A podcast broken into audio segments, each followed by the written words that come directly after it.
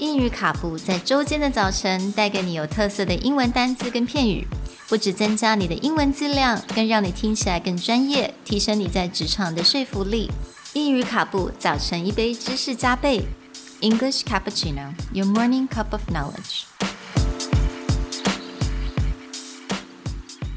Good morning, everyone, Good morning. and welcome back to English Cappuccino episode 14.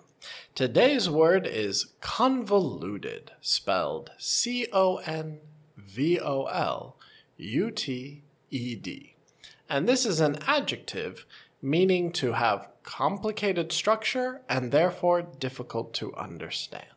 所以我们今天的字是 convoluted，它是一个形容词，那它的意思是形容错综复杂的什么东西。那在这个字，它其实是来自 convolute。convolute, to form a twisted, coiled, or rolled shape. The easiest way that you can see this if you think of a ram or a mountain goat's horns that go in a big spiral shape. That's actually the form of convolute. 啊，OK，所以就是那种盘旋形状的 convolute，so 有点像是它绕成一个像圈圈这样子，right？OK，、 When we use convoluted, we usually describe something as very twisty, turny, it has many changes, so it becomes quite difficult to understand. You'll hear this to describe things like storylines or movie plots where it's not that clear what's going on and you get a bit confused, so you'll be like, oh, it's really convoluted. Yes，最近有非常多的电影跟也蛮多人很喜欢这样的电影。You know how like the plot is very convoluted and complex. You have to really think about it.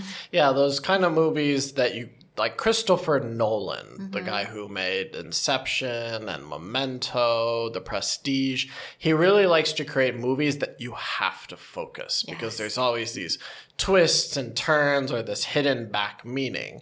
And for people who really like that style, they enjoy his movies. But for mm. someone who just wants like a straightforward romantic comedy, very clear plot, mm. they'll feel these movies are very convoluted. Mm. So you can actually say that, oh, my grandmother didn't really understand the movie Inception. She said that the plot was really convoluted. Right. Now, a tip when using the word convoluted is most often we'll use convoluted to describe a situation that we feel is unnecessarily mm. complicated, Okay.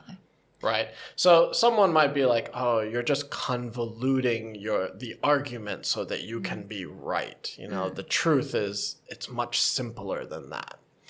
But you mm-hmm. know, someone who always like uh, we may see twists your words or like mm. throws in new problems all the time. Say you're convoluting an argument. Mm. Now, the example of where you can see this word convoluted today comes from recent news where they're talking about the potential to remove Trump from mm. office early and then the current vice president for the next three weeks or so would become the president as a way for people to show they're unhappy with Trump's recent actions.